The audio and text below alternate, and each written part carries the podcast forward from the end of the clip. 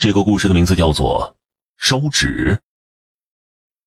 对已故亲人的思念，在一丝丝火星中，在一团团浓烟里，在一句句期盼下，越来越旺，也终将熄灭。烧纸是中国传统的追悼故人的方式。清明节、鬼节、寒衣节等等节日，你都会见到烧纸的人群。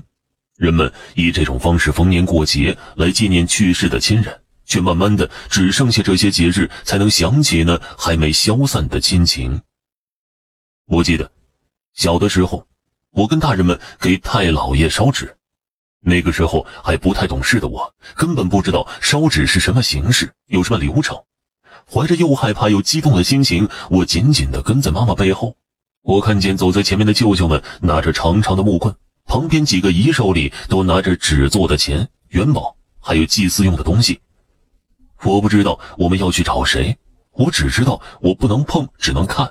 接着，我们一大家子人就来到一个十字街口，舅舅用木棍在地上画了一个大大的圆圈，将我们都圈了进来，就像孙悟空画圈保护唐僧一样。我想我们站在这里面也一定很安全。但是接着，我看到舅舅点燃了几张纸钱，然后一捆两捆，越来越多的纸钱被点燃，火也越烧越旺。我才觉得这并不安全。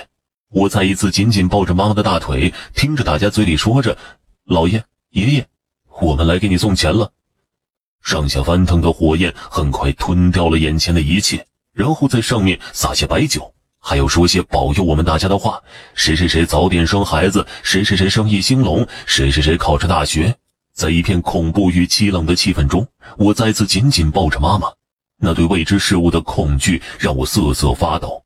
最后，在只剩一些碎纸屑夹杂在火中时，我们就要扑扑身上的灰尘离开了。而且大人们叮嘱我千万不能回头。他们严肃的语气吓得我又紧紧地抱着妈妈。后来长大了一点依然是给太老爷烧纸。已经明白一些事理的我，知道了什么是烧纸，需要什么流程。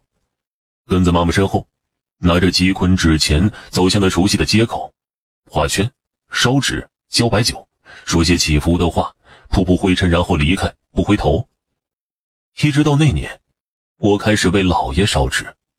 那个时候的我已经不再懵懂无知，我搀扶着妈妈，站在那团火面前，我却不能保持以往的平静。平时就在身边的老爷就这样走了。烧纸的时候，我甚至快忍不住眼泪。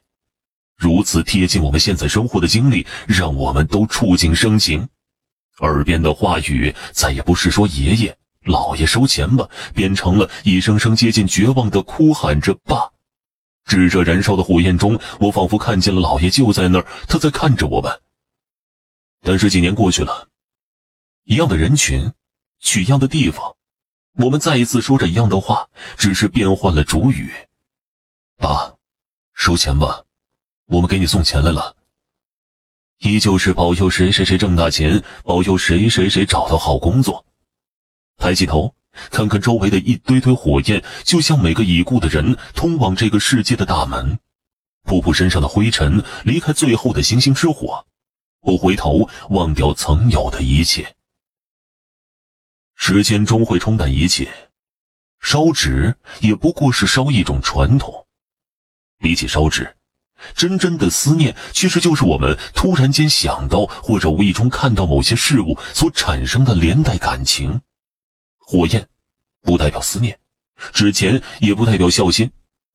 我认为，回忆才伴着的思念，思念也是美好的回忆。